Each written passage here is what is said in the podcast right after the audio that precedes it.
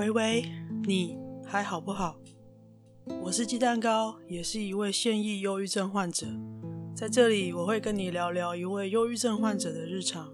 还有一些从患者的角度出发给陪伴者们的小建议。不论是你身边有被小郁乱入的人，让你手足无措，或者生病的就是你本人，希望这些经验分享能够对你有些帮助。今天是小玉好不好的 bonus 补充特别篇，在第三集里面有提到小玉有常见的五种：儿童、青少年、家庭主妇、上班族跟老人家。特别版的有产后忧郁症跟冬季忧郁症。其中我手上的资料就是《小玉乱入》那本书，他说的是妈妈有百分之十到十五的几率会得到产后忧郁症。就在我录音完隔两三天，我看到一则外教资料写的比较新的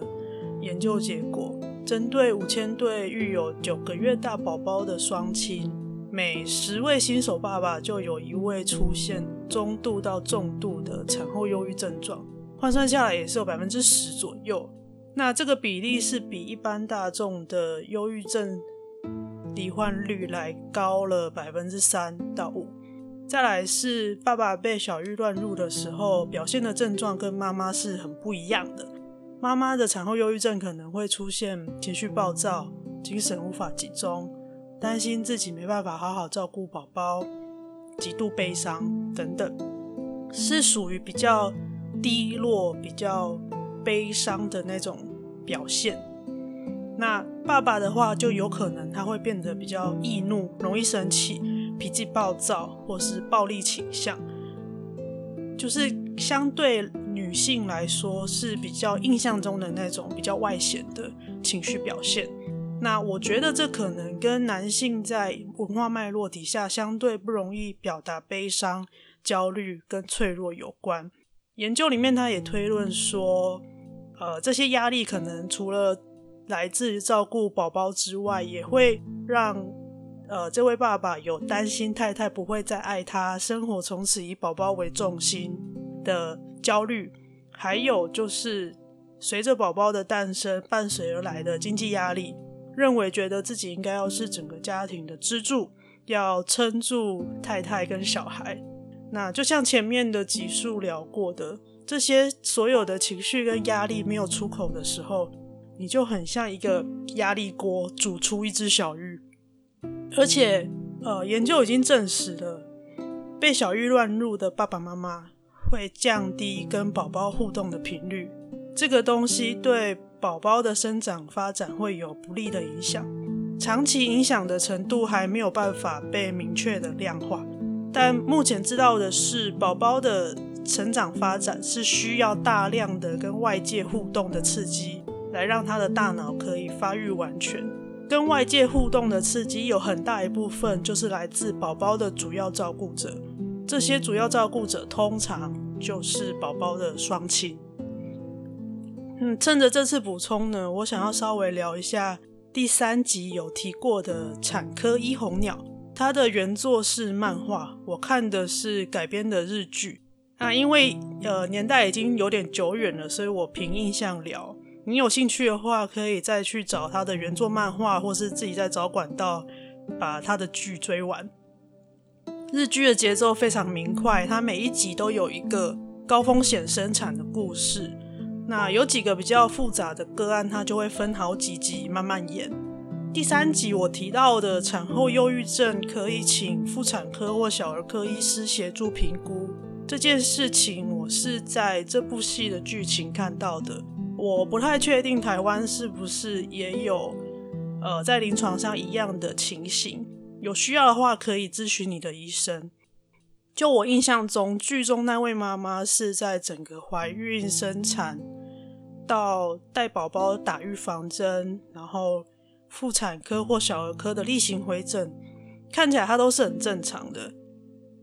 然后她是一个在职场上表现非常好的妈妈，所以。他所有的行程都安排得很好，所有的育婴假什么都安排好了，然后也很希望可以在结束育婴假之后赶快回到职场这样子。但是随着剧情的演进哦，妇产科医疗团队注意到他脸色越来越差，那也会当面的询问他，关心他，总是会得到他很坚强的笑容，说大丈夫です，然后说我很好啊，我没事啊，我一个人可以把宝宝照顾得很好，因为他们两夫妻工作都很忙，那主要照顾的工作都是这个妈妈自己去完成。几次巧遇之后呢，这个妇产科医疗团队就觉得不对劲。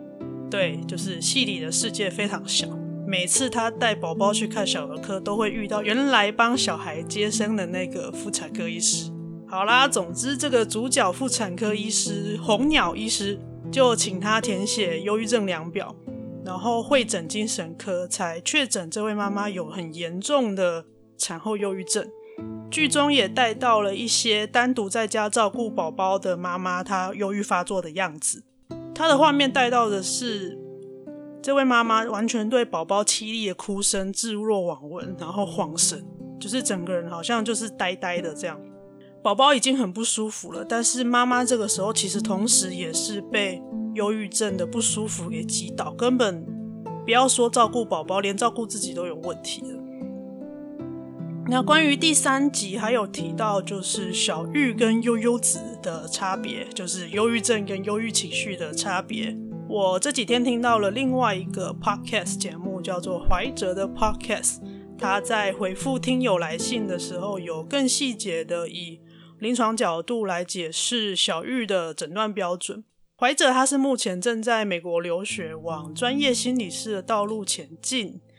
的一个嗯研究生。那他的节目内容呢，会从心理学角度聊自我探索、生涯选择跟社会现象。前期他有聊一些他自己的留学生活，这样单集跟频道连结我都会放在今天的 show notes 节目笔记里面，很推荐大家去听听看他的频道哦。